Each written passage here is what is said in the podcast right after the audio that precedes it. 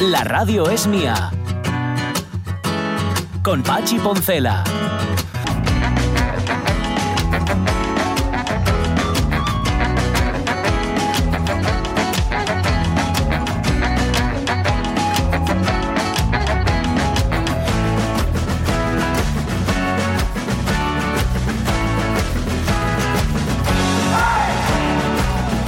Las 11 y 7 minutos de la mañana. Mm, a ver, ah, sí, mira, que tiene Pablo Valerio Molís un plato que dice: Estuve en Cuenca y me acordé de ti.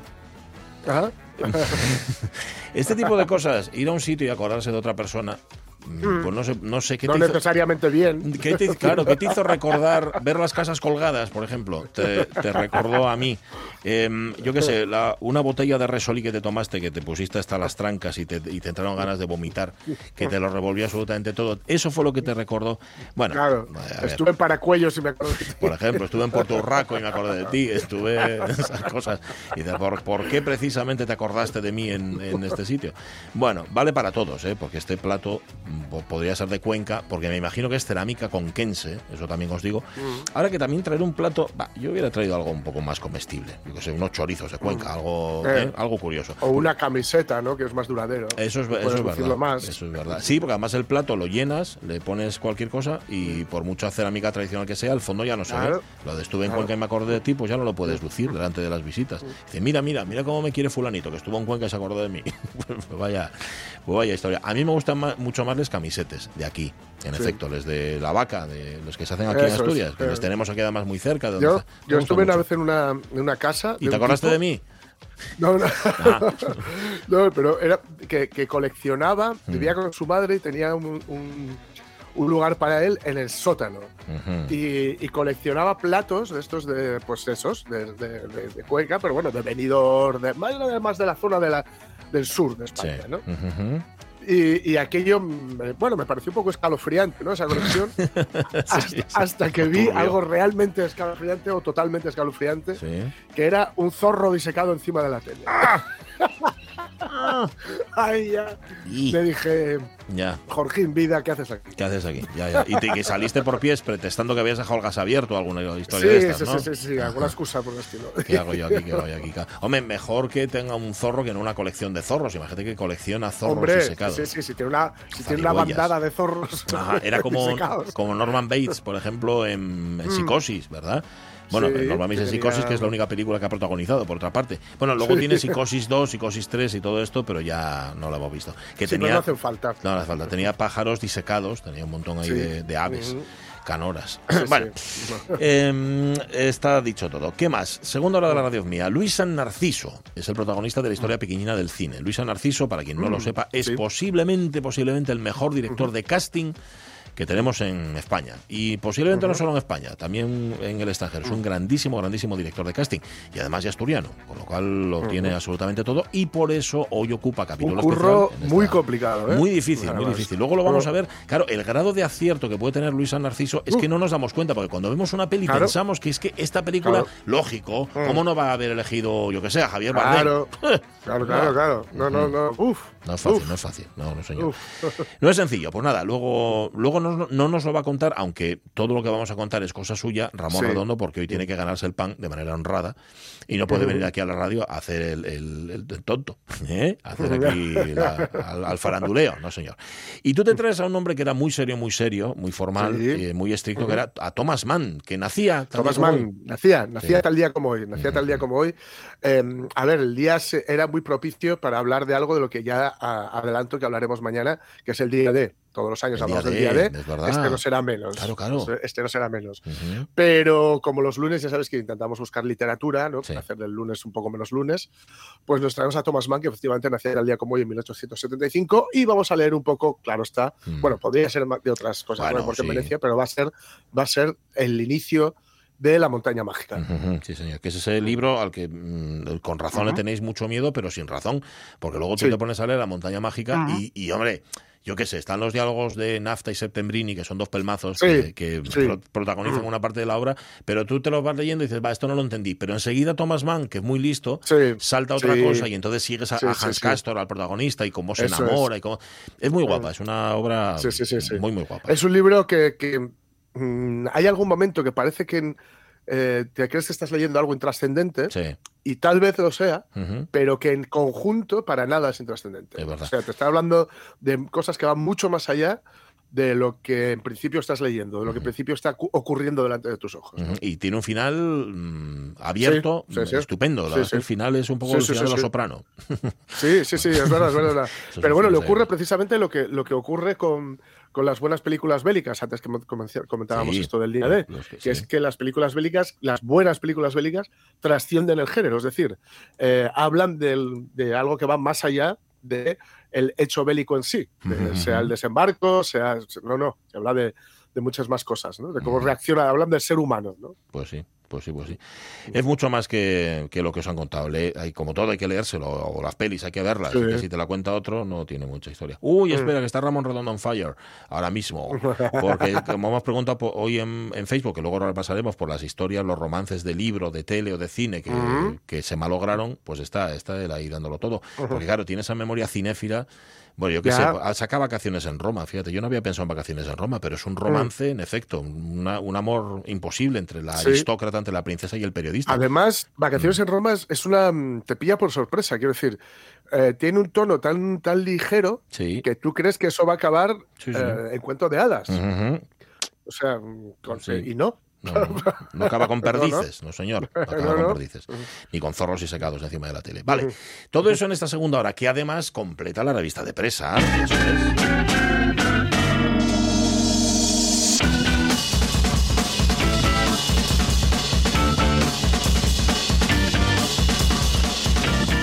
Bueno, os hemos contado el extraño caso del jabalí alicantino que mordió a una bañista de Cuenca, a Bertín Osborne que quiere entrevistar al, al rey emérito y posiblemente en algún plano los confundáis. Posiblemente les pase como a Robert De Niro y al Pacino, igual no quieren compartir plano. Sí. Eso habrá que verlo. Igual, también. igual. Igual no. Igual puede ser, igual implosiona. Bertín, por cierto, eh, lo que pusimos de. de- Sí, de- entrevista a Hitler. Cuando entrevistó a Hitler, eh, es buenísimo, buenísimo, buenísimo el delantal que le ponen, Ah, que hay una flecha hacia arriba y pone Bertín, y hay otra flecha hacia abajo y pone Bertón. qué bueno.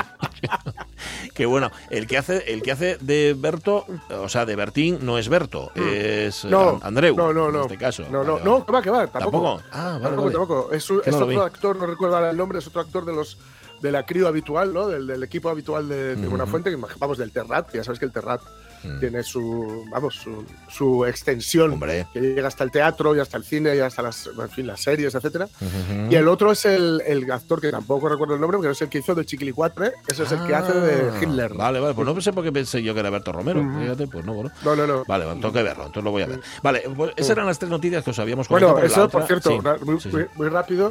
Eh, el otro día en el Instagram de Nadie Sabe Nada, que es un, sí. un podcast que tiene una cadena cara que está muy bien, la verdad, eh, pone que ahora va a salir en la televisión y lo puso Berto Romero en Instagram, ¿no? Ah, sí. Ahora va a salir, sí, algo de la, en la tele va a salir o algo, algo, va a tener algún trasvase televisivo de, alguna, de alguna forma donde seguramente estropeará el formato. porque- Totalmente, sí, porque no si es de radio es de radio, no es de tele, pero vamos. Ahí está. ahí Vosotros está. no lo veáis entonces, escuchando eso es. Eso. Eso es. Y entonces le, le pone buena fuente, adelante, hermano, o algo así, ¿no? Adelante, compañero, alguna cosa así. Sí. Le responde Berto Romero, ¿quién eres? Que dos, que dos. Y es que son como tal para cual, son como padre e hijo. Es una cosa alucinante, Sí, como el hermano sí. mayor y el hermano pequeño. No sé. Como- bueno. En Y luego os contamos también que cuando otros eh, ganan con una mano a la espalda, Nadal lo hace con un pie dormido y con una mano a la espalda, porque por eso ganó su 14 Roland Garros. Y mucha atención ahora porque. A eso, porque, por si no estabais atentos, eh, ha ido José y ha dicho, Ay, ay. mucha, mucha atención ahora, y lo ha puesto así muy alto. Mucha atención porque, eh, fíjate que el- el- en un festival de música, a lo mejor el problema no está en los decibelios, sino que está en otra cosa. Titular, Pues por sí. favor. El colapso en las barras provoca escenas de tensión en el Primavera Sound. Quiero mi bocadillo. Quiero mi bocadillo. Ajá. Quiero mi bocadillo. ¿Qué pasó? ¿Que había, había poco material, había poco personal? Había poco personal, Mm. poco personal. Eh, dice que el considerable incremento en la cifra de espectadores, nunca un jueves el festival había registrado tales aglomeraciones. Ajá. Había muchas ganas de Primavera Sound. Hombre. Recordar que fue el fin de semana pasado y es el que viene. Mm, Nuestro colaborador Nacho Wins, Sí, que también anda por la iniciativa por el Asturiano, está ahí. eh, por ahí andaba, por, por ahí andaba, creo que se queda toda la semana. Eh, pues dice que es- estas, estas dos circunstancias, es decir, el incremento de la cifra de espectadores se alió de forma fatal con la inexperiencia de un personal a todas luces insuficiente. Y el resultado fue esperas de entre media hora y una hora para conseguir una caña, una cerveza, por cierto, a cuatro euros y medio sin contar el vaso. A 4 euros. ¿Y el, va- y el vaso aparte? Está El vaso va aparte y si lo pierdes, eh, la excusa es que así hay menos plástico. En Ah. realidad es business, es negocio, como de costumbre. Claro, claro. Eh, decir, decir que, mm, claro, eh, esto por qué, se hace, por qué ha ocurrido tal cosa. Yo el último año que fui al Primavera Sound y ya, ya decidí en ese momento que difícilmente iba a volver, sí, incluso teniendo un cartel tan potente como, como el de este año, que ayer el, el fin de semana estuve tocando en Nick Cave, sin ir más lejos. Ole. Sí, pues era porque ya me veía, ya se veía venir esto. Ujú. Eh, una masificación tremenda. Ya, ya habíamos sido uno de los días del diario Radio General, éramos 70.000 personas en, en el recinto, que es muchísima gente, muchas colas para, para los baños, muchas colas para las barras, muchas colas, en fin, todo Todo. muy caro, Ujú. etcétera. Claro, de- para que os hagáis la idea, eh, ¿qué es lo que hacen para, para ahorrarse dinerito? Pues traen a camareros de otros países, concretamente de Portugal, Ajá. Y du- que duermen y se duchan en un, en un polideportivo cercano. Madre mía. Entonces, claro, eh, Ujú. y me imagino que el jueves, como era el primer día, aunque habían vendido mucho, pues dijeron, bueno, pues vamos a tener la misma gente que todos los años. Ya. Con lo cual, a esperar horas y tal. Eh, va, claro, es esto que morir, morirá de éxito, Sí, pero, eso- eso pero a Gaby, el dueño, pues se va a hacer un millonario en el camino Ajá. y le va a dar absolutamente igual. ¿no? Bueno. Pero en fin, Claro, mientras que es una lástima. mientras que todo se quede en, en escenas de tensión Sí, y no vaya a sí, más, porque Que, 70 re- que recuerde lo que 70.000 ocurrió personas- en el Festimaz de Claro, Madrid. es que 70.000 personas metidas en un recinto Sí, y, sí. y en medio de una escena de tensión, pues prende Claro, la chispa claro, y puede pasar. El, cosa, Festival de Madrid se acabó la cerveza o no, daban abasto con tanta, gente que había, encima hacía muchísimo calor en Madrid, porque era en verano, y acabaron los, la gente que trabajaba abandonando las barras, Ujú, abandonando, eso fue hace muchos años, ¿eh? sí. Y, se, y se produjo, bueno, escenas de vandalismo, es decir, la gente se, se- se coló, saltó Ajá. y se puso a, a robar la A cerveza robar. y aquello acabó con un incendio, en fin. Bueno, bueno. Y, corbate- y con y- porque no había corbates unqueras, sino seguro que roban también. cuidado. Bueno, eso, cuidado. Pues nada, que morir de éxito también es un riesgo que existe. Mm, Sí. Este titular es, es curioso, es raro. Eh, Vamos con Sí, él, por favor. Sí. Los vampiros del opio, un temerario turismo por los pueblos de España en busca de morfina. Vaya, si son mis buenos amigos La los familia Simpson, amo. Simpson, ¿eh? Excelente.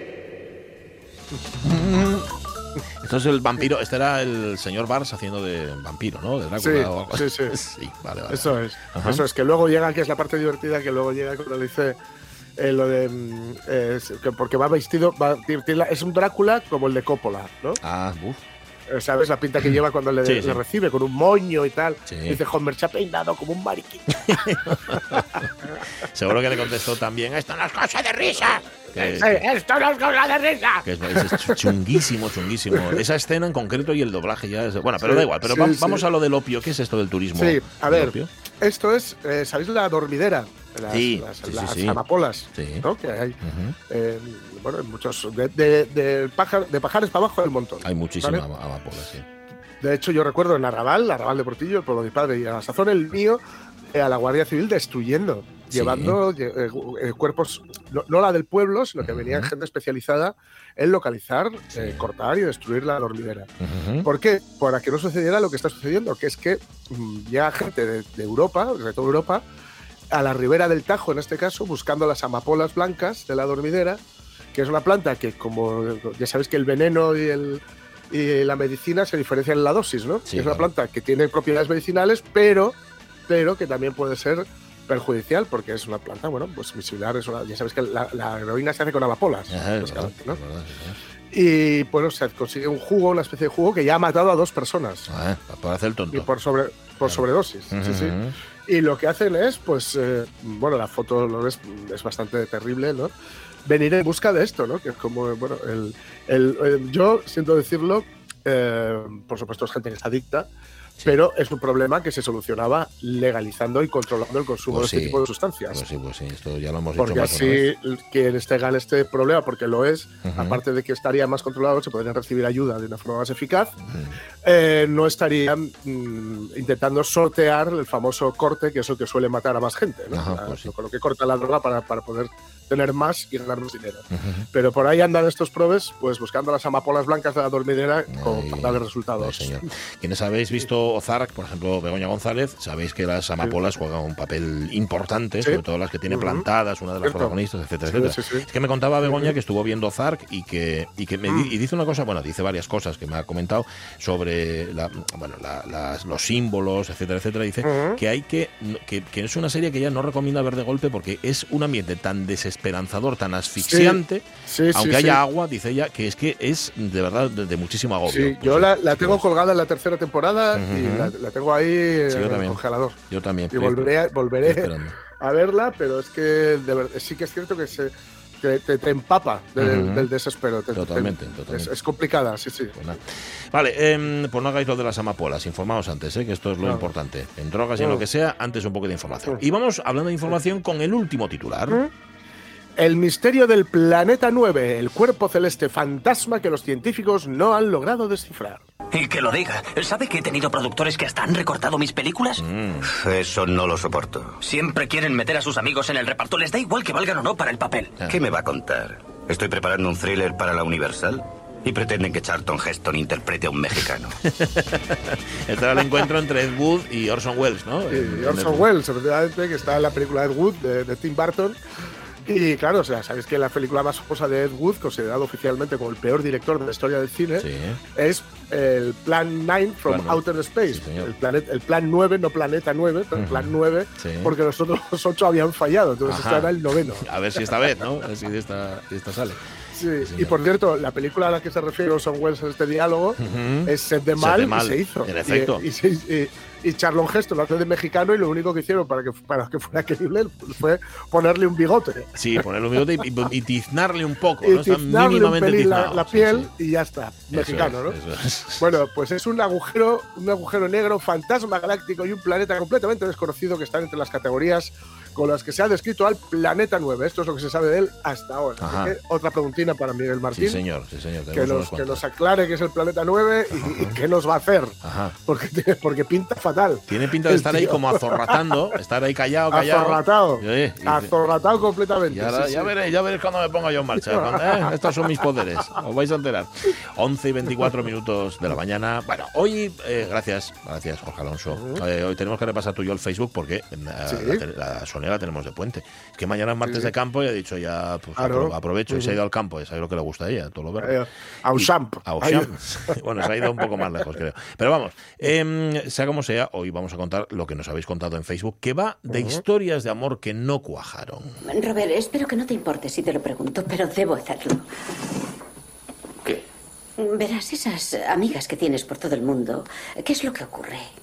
¿Vuelves a ver alguna de ellas o las olvidas? ¿O sueles escribirles alguna vez? ¿Qué es lo que haces? ¿Mm? ¿Qué insinúas? Solo quiero conocer la rutina, el procedimiento para no perturbar tu vida, ¿sabes? ¿Quieres mermelada? ¿Qué quieres decir con rutina? No hay ninguna rutina. ¿Crees que eso es lo nuestro?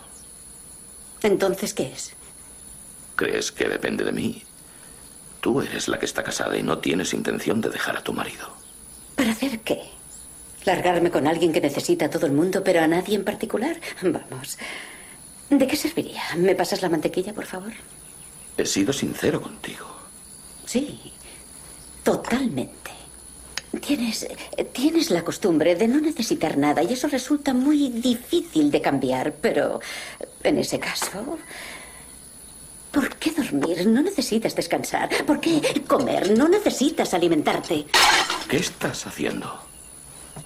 Pues no lo sé, es posible que yo no esté hecha para ser una ciudadana del mundo que lo experimenta todo y nada a la vez. ¿Cómo sabes lo que yo experimento?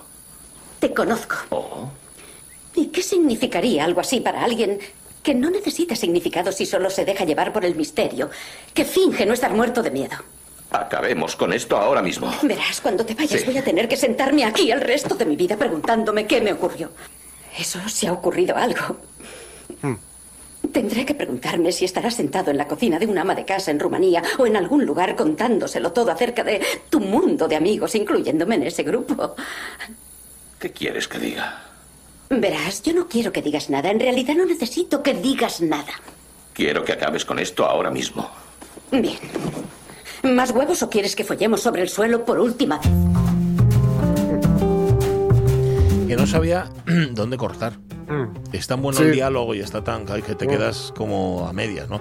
Y para explicar un poco lo que les pasa a estos dos, yo creo que esta conversación entre ellos está muy bien. Es perfecta, es perfecta porque si no te puedes quedar en la Hombre. parte eh, más romántica, ¿no? En la No, no. nebulosa. Pues sí. Eh, posiblemente, como pasa con tantas otras historias de amor, la realidad se acaba imponiendo y es cuando el Mm. romance se va a paseo. Bueno, estamos hablando hoy de los 27 años, nos lo recordaba Ramón Redondo la semana pasada, de una de esas películas en las que incluso los que somos muy machos. Por aquí donde nos veis, Jorge Alonso, bueno, José Rodríguez ya ni hablemos, ¿no? Y servidor, somos muy, muy machos, pero hay Mucho. momentos en los que no podemos evitar llorar. Salimos del cine con un, No. con un lagrimón Yo tremendo. esta, esta película la vi en un alza, Sí. volviendo, sí, sí, sí, volviendo de, de Madrid. Y, bueno, ahí estuvimos todos los paisanos. Ujú. eh, que metió algo en el ojo, en una, en una escena muy determinada que no voy a decir para quien no lo haya visto. Ajá. Se nos metió todos algo en el ojo y no veas tú los, Sí, sí, sí, los, sí. los- cantos que había por ahí. Ajá, sí, señor, a la altura de. A lo mejor estáis a la altura de En Benavente. Sí, sí, y había cierto, había cierto cruce, Ajá. cierto momento que hay un cruce y un Sí, sí, semáforo sí, en la sí, película, sí. Pues ahí. Vale, pues no, vais- no vamos a contar más del tema. Bueno, No, tiene muchas Ramón Redondo que luego repasaremos, pero vamos a repasar también las, por ejemplo, las de Lojar. Cuando habla de romances que no pudieron ser, a él le hizo llorar la separación de Esteso y Pajares. Así como la de Arevalo y Osborne. Así, en inglés directamente. ¿Cuánto, cuánto talento desperdiciado? Sabéis que Arevalo y Osborne hacían de. y Bertín Osborne Sí. hacían de gemelos, ¿no? O de Gemelos. mellizos, una, historia así. Bueno, Fusilando la idea de los, de los Sí. gemelos golpean dos veces, de- Correcto. con Danny DeVito y Arnold Schwarzenegger. Sí, señor, sí, señor. Los puentes de Madison, dice Marce Gijón, me ha encantado por los actores y por la temática, que es muy frecuente, pero muy poco contada. Mm. Yo casi recuerdo más las parejas que cuajaron que las que no. Estaba pensando Mm. en otra que me parece que no sale, aunque Ramón Redondo posiblemente Mm. sí que la incluya, que es el caso de Casablanca. El caso de, de Mm. Rick eh, Claro. Ilsa en Casablanca Sí. es otro ejemplo también de romance que no puede ser. Bueno, que en este Sí. caso queda como, como un corazón noble, eh, Rick, Sí. ¿verdad? Yo creo que la deja peor a ella, lo cual es un poco feo. Pero Es un poco feo, sí, sí, pero ya sabéis que no se sabía en ningún momento, casi, al final, casi hasta el final de la película, Ujú. eh, no sabían con quién se iba a quedar, no sabían cómo iba a solucionarlo. Es verdad, es verdad. Eh, así que lo, lo solucionaron en un momento en que los hermanos Epstein, los gemelos Epstein, que eran los, los guionistas de la peli, estaban dando vueltas ahí por Sunset Boulevard y la verdad es que todo parte a partir de arrestad a los sospechosos habituales, que es la, la frase Sí, es que da pie a la película Sospechosos Habituales. Ujú, ujú. Y a partir de ahí encajaron todo. Y dentro de lo que encajaron, encajaba que la pareja se tenía que romper en el, en el- en el aeropuerto. Bueno, esto no es spoiler porque Casablanca ya la habéis visto si no Hombre, la habéis visto a hombre, estas alturas ya- tenéis que haberla visto, vale. Dice María Sumuñiz que lleva un ratiquín pensando y no encuentro ninguna. ¿Será porque no me gustan las pelis, libros o series románticas? De hecho, no vi la película Mm. que mencionáis. Que le dice, le dice Marce, mis películas favoritas son de intriga, pero es que Los Puentes de Madison, además de la interpretación de los dos Mm. grandes, trata un tema muy frecuente del que se habla poco. Tiene su moraleja, ¿eh? No es solo una película romántica. Cierto, Marce. Sí, sí, sí. sí, sí, Es más que una peli Ujú. romántica. ¿Qué dice, ¿Qué dice Lorenzo Linares al respecto? La Ayuso y Casado al estilo La Guerra de los Rose están rodando la segunda parte, La Ayuso y Feijó, que promete. Aún no sabe el final. Sí, ese- esta- esa va a dar mucho que hablar. Pero ¿cómo, dice Doña Bama, cómo que no llegó a cuajar? ¿En taquilla? No, no, no, no. No llegó a cuajar el romance. No, no, no. En taquilla sí. Dice Doña Bama que desde hace muchos años el reconocimiento de la calidad de la peli es Mm. unánime entre público y críticos, algo que tampoco se da con excesiva frecuencia. No, no, no, no. No, no queremos decir que no cuajara la película. A lo que añade Doña Bamba que una película de romance imposible es La leyenda del indomable. Dice, desde que la vi, sueño en acompañar la fuente de patatas fritas de la cena, el requesón con miel y el chupito con 50 huevos fritos y 50 chorizos. Llegará, Doña Bamba, llegará. Tú, tú no Sí, te sí. Sí. Oye, ¿qué dice Salvador Fernández? ¿Qué cuenta Salva? Dice, a mí me dejó mucha angustia, casi una depresión, que Alfredo Landa cambiara a Alemania por un pueblo con bulas, campanario y seguramente cabra y el casorio con Lali Soldevilla, Ajá. servidumbres de ser muy decente. Seguramente, seguramente, porque claro, Alfredo Landa en efecto estaba en Alemania viviendo la vida Sí. loca y se, se vuelve otra vez para el pueblo y ahí se casa con Lali Soldevilla, que es esta actriz fabulosa, magnífica, que se murió Sí. muy muy joven, Sí.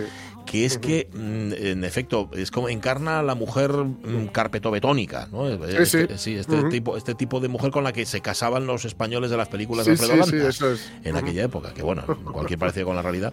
Carolina García Nuño dice que sí cuajó, ¿eh? no se olvidaron nunca más el uno del otro, solo que su historia no continúa con su presencia física, pero lo que pasó quedó para los dos para siempre. Tiene razón, ¿eh? Carolina lo que dice. Le dije a Ramón, eh, a Ramón Redondo, entiendo que yo aún no la había visto hasta hace poco. Tenía mis prejuicios por una peli romántica de Clint Eastwood, pero la vi y me leí el libro, mira, y me pareció muy curioso, me dio mucha ternura. Los amores imposibles o rotos, sigue diciendo Carolina, tienen el encanto especial del drama, de que la gente no queremos mirar ni analizar los fracasos o lo que no puede ser. En los puentes hay dos historias rotas, no solo una. En lo que el viento se llevó, igual, por ejemplo, en Love Actually hay al menos dos historias rotas barra imposibles. When I Was Your Man de Bruno Mars es muy bonita en canción y de cabeza sí, dice ella, no recuerdo más. Muy bien, Carolina. Jolín, qué, qué, qué empolle tienes. ¿Qué, Sí, qué- sí. qué más cuentan los oyentes? A ver. Suárez Méndez dice Esplendor en la hierba, Sí, señor. es la película con Warren Beatty. Ana Belén Bretón dice Sigo traumatizada con Ghost. Era muy joven cuando la vi y es de esas películas que si la ponen en la televisión la vuelvo a ver y la vuelvo a llorar. Ajá. Pero vamos a ver, ¿en serio una película tiene que estar basada en el asesinato de él? Ya. Con lo enamorados que estaban y con toda la vida por delante. Ya. Es horrible. Yo creo que el director estaría obligado a pagarme las sesiones de terapia, porque mira que han pasado años y sigo llorando a un ritmo de paquete de clines cada 15 minutos. Es verdad que el, el punto de partida de Ghost es, es muy injusto. Ya Uf, a partir de ese momento le, le matan a él. Bueno, eh, estamos Sí, haciendo sí. spoiler porque es al principio de todo. ¿eh? Hay una, hay una versión, por cierto, hecha musical que la protagoniza Bustamante. Creo que está dentro de poco por aquí por el laboral. Ah, haciendo de Patrick Swayze, C. Sí, sí, sí, sí hace de Mm. Patrick Swayze. Bueno, en su Y, caso, y como. hace la cosita de barro esta. Ajá, en su, en su caso, como ye de, como ye de canta, cántabro, en lugar de Patrick. Swayze, sería Patrick Swances. Swances, esto es Patrick perdón, perdón. Dice Alicia López González que la mía, no sé si se refiere a que fue una historia mm, rota Mm. o, o todo lo contrario, una historia que se cumplió. Y dice Laura Viñuela que Memorias de África. Oh, sí, señor. uf. Mamina, Memorias dice, de dice África, Laura. yo ahí sí que yo me gasto, sobre todo en varios momentos, ¿eh? pero al final todos los clines de la comarca me, me Eh, fundo. Totalmente. Dice que con esa Laura Tañín llora en cuanto suena la primera nota de la banda Sí. sonora. Y añade Titanic, claro. Pero esa ya es que me pilló en la, ya me pilló en Ya. la edad, dice. Entonces, a lo Claro, mejor claro. igual es por Yo en eso. Memorias de África es que escucho ya la de yo tenía una granja en África, en- al pie de las colinas del Congo. A mí ahí me saca un poco de la historia el que la dobladora de Meryl Streep haga un acento Mm. Sí. que no sabe si es danés, si es ruso, Ya, ya, ya, ya. si de Sí, dónde sí. es. Ahí poco- Pero el final, el final con los leones, bueno, bueno, Bueno, es una cosa, impresionante, era, uf, pero nos lo uf. contamos. Dice Gloria Camaño que deseando amar. Y un recorrido maravilloso, sí señor, alrededor de una relación robada y de pequeños robos de sonidos, encuadres de boyer, olores de sopa y bailes de telas. Cierto que yo esta película, de la que habla por cierto también más adelante, cómo no, Ramón Redondo, Servidor la vio porque Ramón Redondo insistió mucho. Y en efecto, es una película preciosa, pero una película tristísima también. ¿eh? Yo no Sí. puedo escuchar ya Nat King Cole sin acordarme de Deseando. Peliculón, peliculón, sí señor. Bueno, luego contamos más, porque tenemos unas cuantas y además está Ramón Redondo que todavía no ha terminado. Ramón Redondo que tiene doble, doble trabajo. Eh. Ay, mira, espera, espera. Mira lo que dice Alicia, Alicia García, que está, mira, acaba de llegar y tiene que ver con la actualidad. A mí me da mucha pena el final de la historia de amor de la pareja de Piqué y la cantante. Parecía una historia Ay. de película. Estamos hablando de la historia de, de Piqué, del jugador del Barça, y de Shakira, Sí. que parece Sí. ser que no ha acabado demasiado. Nada, sí. Hoy, eh, este fin de semana hicieron pública su público lo que ya era notorio. Sí, sí, sí. Que es que se, se estaba, se acababa la, la relación. Ajá, Pero sí. Hicieron... Yo me, me alegro por la carrera y por- me alegro por los fans de Shakira, porque me imagino que de hecho ha sacado una canción. Una canción que está muy sí? evidentemente dedicada a Piqué. Sí, Ah, mira tú. tiene qué- un par de darditos. Mira tú qué cosas. Hacía, por cierto, lo encontraré para leerlo bien este fin de semana, el Mundo Today, que ya es la segunda vez que lo citamos aquí, pero es que nos hace tanta gracia que no podemos Mm. evitarlo. Em, eh, la, la historia de, de- vaya, de, de cómo descubrieron mm, las infidelidades Mm. de Piqué. Parece ser que fue una, esto es del Mundo Today, eh, insisto, una, Sí, sí, inspector- sí. una inspectora de Hacienda que cameló a Piqué y entonces le engañó. Y, y parece ser que esa inspectora de Hacienda le puso un mensaje a Shakira diciendo, ¿ves cómo fastidia que te engañen? eh? Claro, como tú engañaste a Hacienda, a que fastidia mucho, ¿eh? Ja, ja, ja, ja, ja, ja, saludos. Le, le ponía Oye, mira, y una película inesperada, dice Claudio Perusetto, que Náufrago. Tom Hanks y Wilson. Ese, ese Hombre. romance no llegó a nada. Wilson Uf. era, era la pelota, ¿no? De, Era el balón, el era balón de voleibol. El balón que tenía. Peruseto, Peruseto, que te veo. Que por cierto, nos pone mensajes siempre por Instagram y yo me pierdo. Sí. A, ve- a veces me acuerdo de comentarlos y otras veces se me olvida. Mira, el otro día hablaba, hablando de finales de películas, hablaba del final de Nueve Reinas. Y con la Ah, música de bueno. Rita Pavones, que eso es un final, ¡buah! Tremendo. Sí, tremendo, tremendo. ¿La sí, viste. José, Nueve Reinas? ¿No la viste? Pues no te cuento el final. Ahora para. Bueno, luego seguimos. 11 y 36 minutos. Ahora va a separar José, fabulosamente, Mm. como debe ser. Y nos vamos a hablar, bueno, a contar más bien un poquitín, un poquitín de la montaña mágica. La radio es mía. La noticia, yo entiendo que se busca el clickbait, hacer titulares que sean llamativos para compartir, ¿no? Si ya sabes el chiste ese que dice de uno que va a dar de baja la, la línea. Oiga, llamo para que me den de baja la línea y tal. Vale, ¿puede decirme el titular? Dice, el cliente se da de baja, da de baja el móvil. Con Pachi Poncela. Claro, le, le reí las gracias a Miguel Trevín y luego pasa lo que pasa, que se, que se viene arriba. Bueno, era tal día como hoy, 1875, cuando nacía Thomas Mann. Eso es. Pues sí, nace en Lübeck, en Alemania. Thomas Mann, el novelista, también crítico literario alemán, una de las figuras más importantes de la literatura de- del siglo XX, la primera mitad del siglo XX y del siglo XX en su, en su totalidad. Eh, unas novelas que, bueno, sí que indagan mucho entre. Son novelas, hay, eh, digamos, no son precisamente novelas de acción, son No. novelas con, digamos, una carga más bien intelectual, pero muy bien escritas, cuidado y que, pues bueno, la, la- la relación entre el artista y el burgués o entre eh, una vida de contemplación y otra de acción, precisamente, Sí. ¿no? En esto se parecía un poco a Baroja, ¿no? Ujú. que siempre hablaba, recordaba un poco esas, las memorias de un hombre de acción, Baroja, que llevaba una vida muy, muy tranquila y que siempre quería, pues, Mm. eh, en, sus, en sus obras, en, su literatura, reflejar todo lo contrario, ¿no? Una vida más, más agitada, ¿no? En el caso de, de Thomas Mann, sí que es cierto que son eh, obras de carácter bastante intelectual, eh, pero que, insisto, están maravillosamente bien escritas y que merece mucho la pena, aunque den un poco de, de- de A títulos sí. como La montaña mágica o Muerte en. Venecia, eh, parece que dan un poco de miedo, pero la verdad están tan bien escritas y son tan maravillosas que, que yo recomiendo a todo el mundo que las lea. Vamos a leer un poco del inicio de La montaña mágica y como a- y siempre utilizamos al pobre Wagner. Bueno, Para acompañar a nazis, esta vez vamos a utilizarlo muy, muy Además, en lo que, en lo que es mm, de lo que yo he escuchado así atentamente, mi, mi parte favorita, la obertura de Tannhauser para acompañar a este Thomas Mann. Dale.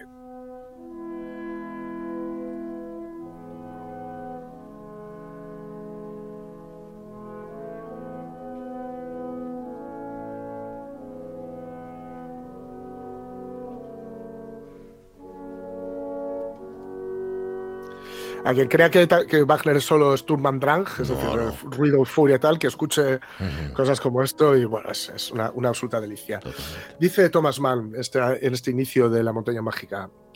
Dos jornadas de viaje alejan al hombre y con mucha más razón al joven cuyas débiles raíces no han profundizado aún en la, en la existencia de su universo cotidiano, de todo lo que él consideraba sus deberes, intereses, preocupaciones y esperanzas. Le alejan infinitamente más de lo que pudo imaginar en el coche que le conducía a la estación. El espacio que, girando y huyendo, se interpone entre él y su punto de procedencia, desarrolla fuerzas que se creen reservadas al tiempo.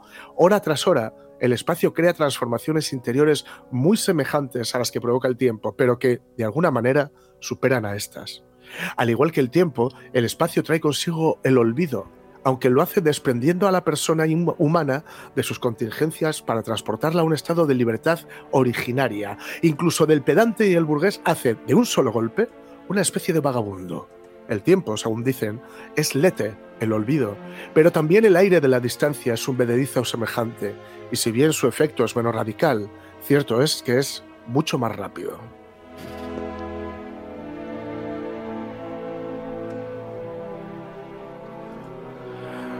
Así habría de experimentarlo Hans Castorp.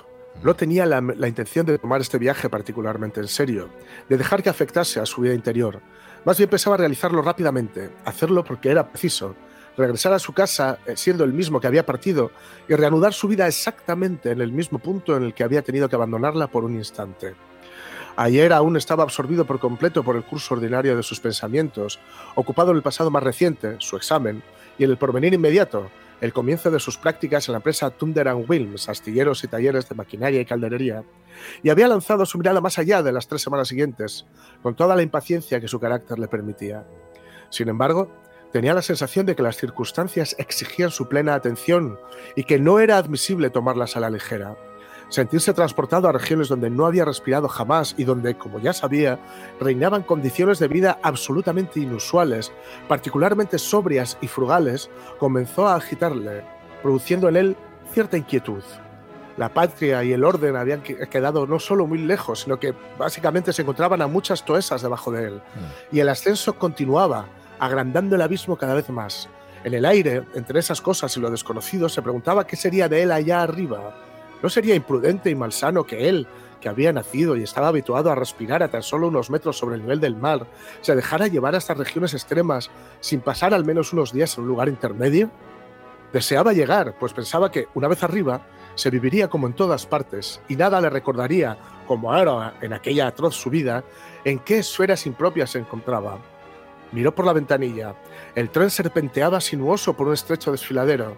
Se veían los primeros vagones y la máquina que de tan duro esfuerzo vomitaba masas oscuras de humo, verdes y negras, que se llevaba el viento. A la derecha, el agua murmuraba en las profundidades. A la izquierda, entre bloques de rocas, oscuros abetos, se dibujaban contra un oscuros abejos, abetos, perdón, se dibujaban contra un cielo gris pétreo. Después venían varios túneles negros como pozos y, al hacerse de nuevo la luz, se abrieron profundísimos abismos con pequeñas aldeas en el fondo.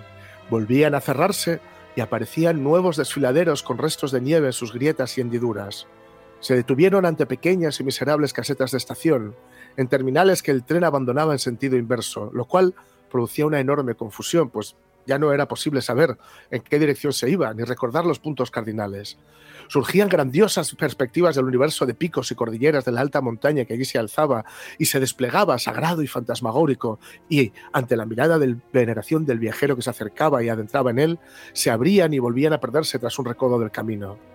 Hans Kanstorp se dijo que, si no se equivocaba, debía de haber dejado atrás la zona de los árboles frondosos y también la de los pájaros cantores, y esta idea de final, de empobrecimiento, hizo que, presa de un ligero vértigo y mareo, se cubriese la cara con las manos durante dos segundos. Enseguida se le pasó.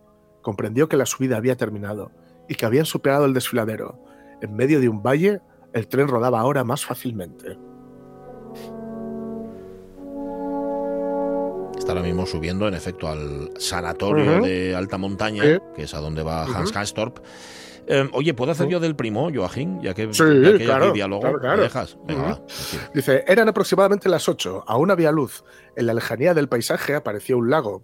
El agua era gris y los negros y espesos bosques de abetos bordeaban sus, sus, orillas y se extendían por las laderas de las montañas, esparciéndose, perdiéndose paulatinamente y dejando tras ellos una masa rocosa y desnuda cubierta de bruma. Se detuvieron cerca de una pequeña estación. Era el pueblo de Davos, ¿Mm? según, según oyó Hans que se anunciaba. Faltaba muy poco para llegar al final de su viaje. De pronto, oyó junto a él el campechano acento de Hamburgo, la voz de su primo Joachim Siemsen, que decía: Muy buenas, ¿no vas a bajar? Y al mirar por la ventanilla, vio en el andén a Joaquín en persona, con un capote oscuro, sin sombrero y con un aspecto tan saludable como no lo había tenido nunca. Mm. Joaquín se echó a reír y dijo: Baja de una vez, no seas tímido. Pero si aún no he llegado, exclamó Hans Castor perplejo y sin moverse de su asiento. Claro que has llegado. Este es el pueblo de Davos. El sanatorio está cerca ya desde, más cerca desde aquí. He traído un coche. Anda, dame tus cosas. Y riendo, confuso por la agitación de la llegada y por volver a ver a su primo, Hans Castorp le tendió por la ventana su bolso de viaje y su abrigo de invierno, su manta de viaje junto con el bastón y el paraguas, y finalmente también el Ocean Steamships, Luego atravesó corriendo el estrecho pasillo y saltó al andén para saludar propiamente a su primo, o, por así decirlo, saludarlo en directo, sin excesos, como era habitual entre personas de costumbres frías y bruscas. Aunque parezca extraño, siempre habían evitado llamarse por sus nombres por mero temor a una excesiva cordialidad. Como tampoco era adecuado llamarse por sus apellidos, se limitaban al tú. Era una costumbre establecida entre primos. Un hombre de librea y gorra con galones observaba cómo se estrechaban la mano repetidamente. El joven Siemsen en una postura militar, un poco cohibidos. Luego se aproximó para pedir el talón de viaje de Hans Castor, pues era el conserje del Sanatorio Internacional Berghof y se mostró dispuesto a ir a recoger la maleta grande del visitante a la estación de Davos-Platz, ya que los señores irían en coche directamente a cenar. Como el hombre cojeaba visiblemente, lo primero que Hans preguntó a Joachim fue ¿Es un veterano de guerra? ¿Por qué cogea de ese modo? Esta sí que es buena, contestó Joachim con cierta amargura. Veterano de guerra. Está mal de la rodilla, o mejor dicho estaba, porque le estirparon la rótula. Hans Castor reaccionó lo más deprisa que tuvo. Ah, es eso, exclamó alzando la cabeza y volviéndose disimuladamente mientras andaba. Lo pretenderás hacerme creer que también tú sigues mal. Cualquiera diría que aún llevas la espalda puesta y acabas de regresar del campo de maniobras. Y miró de reojo a su primo. Joaquim era más ancho y más alto que él, un modelo de fuerza juvenil que parecía hecho para el uniforme. Era uno de esos tipos muy morenos que su rubia patria también produce, no pocas veces, y su piel, oscura de por sí, había adquirido por el aire y el sol un tono casi broncíneo, con sus ojos, grandes ojos negros y el pequeño bigote sobre unos labios carnosos y bien perfilados. Si hubiera dicho que era realmente guapo, de no tener las orejas de soplillo. Mm. Esa había sido su única preocupación, el único gran dolor de su vida, hasta cierto momento. Ahora tenía otros problemas. Hans Castor siguió hablando. Supongo que regresarás conmigo enseguida. No veo ningún impedimento. ¿Regresar contigo enseguida? preguntó el primo. Bueno, y volvió hacia Castor, sus grandes ojos, que siempre habían sido dulces, pero que durante los últimos cinco meses habían adquirido una expresión cansina, casi triste. ¿Qué quieres decir? le preguntó con enseguida. Pues dentro de tres semanas. Ah, que crees que vas a volver a casa enseguida, contestó Joachim. Espera un poco, acabas de llegar. Tres semanas no son prácticamente nada para nosotros, los de aquí arriba. Claro que para ti, que estás de visita y solo vas a quedarte tres semanas, son mucho tiempo. Comienza pues por aclimatarte. No es tan fácil, ya te darás cuenta. Además, el clima no es lo único peculiar entre nosotros. Verás cosas nuevas de todas clases, ¿sabes? Respecto a lo que dices sobre mí, no voy tan deprisa. Lo de regreso dentro de tres semanas es una idea de allá abajo. Es verdad que hmm. estoy moreno, pero se debe a la reverberación del sol en la nieve. Y esto no significa nada, como Beren siempre dice. En la última revisión me anunció que como poco tenía para unos seis meses. Ahí está Castor, que acaba de llegar del mundo y se va a encontrar en la montaña mágica, en el Berghof, ahí con, otra realidad completamente distinta. Eh, los de abajo y los de arriba, ¿no? que ya empieza a marcar a partir de este párrafo y que ya nos empieza a dar la pista de que efectivamente el ritmo arriba, ahí arriba, en la montaña mágica, eh, el ritmo de vida, el tiempo, que del tiempo del que habla, el tiempo y el espacio, que es de lo que va hablando al principio, eh, va a ir diferente o se va a medir de una forma diferente. En fin, un libro que habla de todo, de casi todo lo importante, aunque a veces parece que no lo haga. Eres huérfano, ¿verdad? ¿Crees que sé lo dura y penosa que ha sido tu vida? ¿Cómo te sientes? ¿Quién eres? Porque he leído Oliver Twist. sí, señor. es un libro, es lo que llaman un Bildung-Roman, o sea, es una novela de estas de, desarrollo, ¿no? Cuando cuenta la historia de Hans Castor, lo que pasa es que, claro, Castor, se va a un sitio donde no desarrolla de una manera normal, sino como una especie de invernadero, ¿no? Como una especie de crisálida. Claro, claro. no, podemos dejar de recomendarla, es que es una pasada, La montaña mágica, de verdad que sí. Es una maravilla. Sí, sí. Y no os preocupéis, si hay un tanto por ciento de libro, por ejemplo, un 70% que no pilláis, a mí pasóme lo mismo. de hecho, estoy en el 80, o sea que no. Sin problema. el, otro 20 es fabuloso. Yo todavía, yo, a mí me gustó mucho y creo que la entendí, pero no estoy muy seguro. Ya, por si acaso. 11 y 49 minutos de la mañana, La montaña mágica, hoy con Thomas Mann. Por cierto, hay un, eh, hay un libro que se llama Vidas escritas de Javier Marías, donde cuenta un poco, así con, ese, con esa mala leche, vamos a llamarlo por su nombre, que tiene Javier Marías, historias de otros escritores. El capítulo dedicado expresamente a Thomas Mann es de, de las cosas más hilarantes que yo he leído en mi vida, porque lo que hace es recoger los diarios de Thomas Mann, donde habla de todo menos de metafísica, donde de repente de lo que nos habla es si pudo ir al baño o no, de cómo tiene las tripas, de si ha podido ponerse la dentadura o no ha podido ponerse la dentadura. De la que leéis a Thomas Mann y la montaña mágica, coged este de Javier Marías, Vidas Escritas, y veréis otra cara de Thomas Mann. Bueno, las 11 y 49 minutos de la mañana. Venga, vamos, vamos al cine. Sí. Sí, sí, sí. Al cine.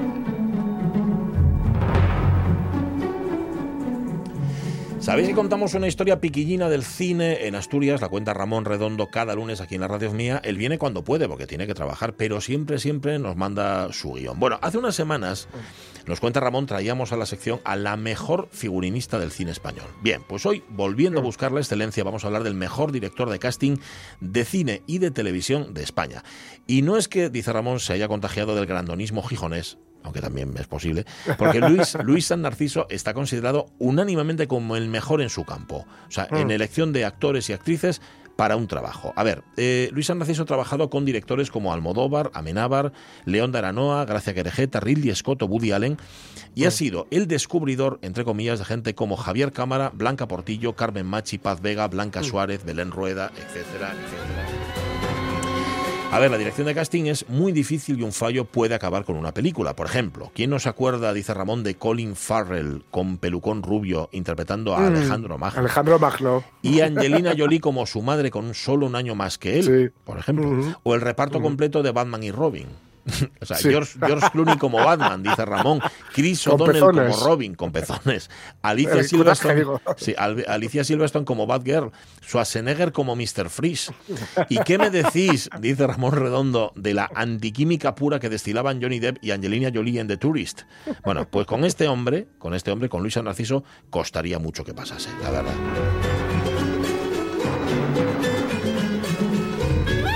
Eh, un ejemplo del trabajo de Luis San Narciso, este. ¿A dónde vas? ¿A ti qué te parece? Acostar al niño que tiene cuatro años. La cigarra y la hormiga. Ajá. Bueno, vamos a ver. Érase una vez un país en el que vivían una cigarra y una hormiga. La hormiga era hacendosa y trabajadora y la cigarra no. Le gustaba cantar y dormir, mientras la hormiga hacía sus labores. Pasó el tiempo, la hormiga trabajó y trabajó todo el verano, ahorró cuanto pudo y cuando llegó el invierno, la cigarra se moría de hambre y de frío, mientras la hormiga tenía de todo. Hijo de puta, la hormiga. La cigarra llamó a la puerta de la hormiga que le dijo, cigarrita, cigarrita, si hubieras trabajado como yo, ahora no pasarías hambre y frío. Y no le abrió la puerta. ¿Quién ha escrito esto? Porque esto no es así. Esto no es así. La hormiga esta es una hija de la gran puta y una especuladora. Y además, aquí lo que no dice es por qué unos nacen cigarra y otros hormiga. Porque si naces cigarra estás jodido. Y eso aquí no lo pone. ¿eh? Eso aquí no lo pone. Este es un momento de los lunes al sol, una de las películas en el que el director brutal. de casting, sí señores, Luis San Narciso, que por cierto es el segundo de seis hijos de un médico de Mieres. Eh, esta es la historia familiar de Luis San Narciso, mierense como estamos contando, que nació en la capital del caudal el 15 de enero del 59. Siempre supo que quiso dedicarse al teatro, que quería dedicarse al teatro, aunque su primera intención era ser director de teatro. Descubrió eh, el teatro y el cine gracias a Abelina. Abelina era la taquillera del Teatro Capitol, allí en Mieres, que le dejaba entrar gratis a ver pelis y a ver obras, y abría, según él, las puertas del túnel de la magia. Y ahí entraba Luis San Narciso y por eso quiso dedicarse a esto. Estudió en Gijón, estudió empresariales, pero solo porque sus padres le imponían sacar una carrera. O sea, él tenía una, una vena artística que latía en su interior, pero los padres dijeron, vale, pero además vas a dedicarte a algo de provecho. Fue después de un viaje con sus amigos a Mojácar en un dos caballos escapotable cuando reunió fuerzas para decir a, a su padre y a su madre, mira, me voy a Madrid y me voy a estudiar arte dramático. A lo mejor fue, fíjate, por el ejemplo de un grande de Nacho Martínez, hijo también de médico de Oh. Mieres, eh, y que había vivido a 50 metros de su casa antes de irse a Madrid y triunfar. O a lo mejor también porque sus padres decidieron que tenían otros cinco hijos con los que acertar y que uno que se les escarriera tampoco pasaba nada. Bueno, el caso es que no le pusieron pegas para irse a la capital. Ahí se fue a estudiar arte dramático a Madrid y lo compaginaba con trabajos de supervivencia, por ejemplo, en un burger y en un videoclub. No me mientas más. Ya sé que lo haces por mí, pero no me mientas, por favor. No te estoy mintiendo. Paco te reconoció como hija, pero sabía que no era tu padre biológico.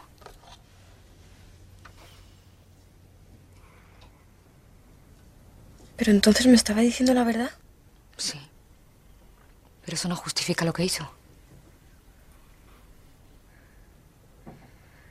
Paula, prometo contártelo todo, te lo juro, en otro Si- momento. Si nos dicen que esto es una peli de Almodóvar, lo adivináis, ¿no? Digo, por la Sí. forma, por lo que están contando, por esos Sí, sí. enredos que parecen más de culebrón que de una película. Bueno, pues esto Sí, es sí. Volver, Volver, película en la que Luisa Narciso reúne a Penélope Cruz, a Carmen Maura, a Lola Dueñas, a Blanca Portillo, a Johanna Cobo y a Chus Mm. Lampreave. O sea, casi nadie, casi nadie al aparato. Que dices Mm. tú, claro, que es fácil, ¿no? Que fácil, hazlo tú. Bueno, debutó en el teatro con el montaje de Petra Regalado. Curiosamente, en el casting final quedaban él y un tipo llamado Antonio Banderas. Y el de la cuenca resultó vencedor. Es decir, que Luis San Narciso puede contar que en un casting le ganó a a Antonio Banderas. señor. A ver, estuvo un año compartiendo escenario con gente, atención, como Julia Gutiérrez Cava, como Ismael Merlo, como Jaime Blanch, pero en el escenario no lo pasaba bien. Ahí se dio cuenta Luis San Narciso de que le gustaba el teatro, pero de otra manera. Y aún cayó en la trampa, claro, necesitaba comer y, otra, y esas cosas que hace la gente, de hacer una sustitución en los 80 son nuestros. ¿Os acordáis de la obra de Ana Diosdado, Mm. que tenían para Ujú. la Rañaga, Luis Merlo, a Cayetana Calle Cuervo? Bueno, pues estuvo seis meses con un un personaje pequeño, que le daba de comer, pero el prove Luis Narciso seguía, seguía sufriendo como actor porque padecía, según él cuenta, miedo escénico. Tras ese medio año Mm. decidió romper con todo, se marchó a Londres a aprender inglés, a trabajar de camarero en un bar. De paso, eh, ¿qué hay con más vida cultural que Londres? Pues nada, él intentaba ver Mm. todo el teatro que podía, pasó seis meses estupendos y regresó a Madrid para ejercer ya en el teatro, pero como ayudante de dirección con Ángel García Moreno, casualmente hijo de otro médico de Mieres, que no sé si será casual o no, porque ya sabéis que los mierenses entre sí se ayudan mucho, y con Adolfo Mm. Marsillac, cuidado, ¿eh? casi nadie al aparato, junto a, gente, a- junto a gente tan tremenda como Mari Carrillo o como Irene Gutiérrez Cava. Hasta que su carrera se orientó a lo que haría definitivamente, que son los castings. ¿Tú eres gilipollas o qué? ¿Eh? No me he dado cuenta. ¿Te ríes? Fallo Ranger, de verdad. Payo Ranger. Arriba. De pie. Vamos. Valbuena, que estoy de buenas. ¿Pero ¿Tú de qué coño vas, payasa? Me lo vas a limpiar ahora mismo con ese puto pelo que tienes. Estás de coña. ¿Que si estoy de coña? ¡Hijo de puta! Y si me da la gana, me limpias la polla. ¡Suéltala! Que ha sido sin querer. ¿Ah, sí? Además, yo lo he visto. Suéltala. ¿Quién cojones te va a creer a ti, mosquita? Dime. A mí igual nadie. Pero hay tres cámaras. Enfocando hacia aquí. Eres muy lista, Ferreiro. Pero no te olvides de que esas cámaras no están en todos lados. Esto es una de las, Mm. de las series para las que hizo el casting Luis San Narciso, o fue el encargado de hacer el casting.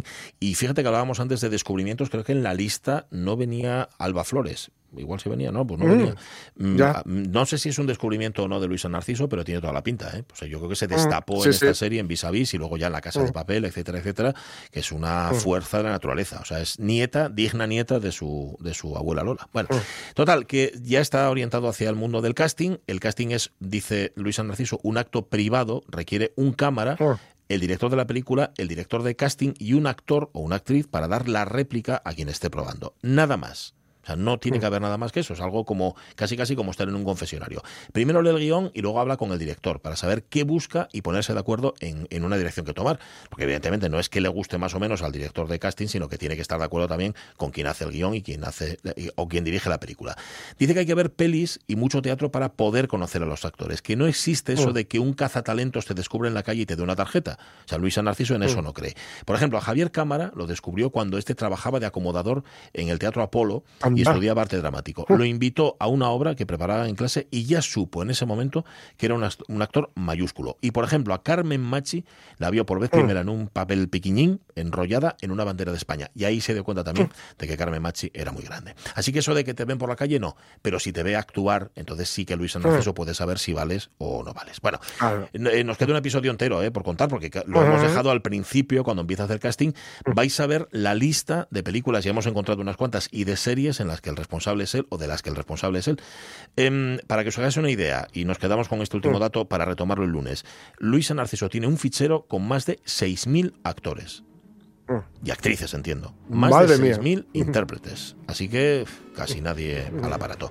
De él seguiremos hablando, de este rapaz de Mieres que nació en el 59 y que siempre supo que lo suyo era el teatro y el cine. Siempre. Gracias Ramón Redondo, espero que lo hayamos contado bien. El lunes, como vienes tú, que creo que vienes tú, rematas esta historia estupenda, Hmm. esta piquiñina historia del cine en Asturias. Ahora nos vamos, porque son las 12 y llegan las noticias. Luego seguimos en la tercera hora de la radio mía.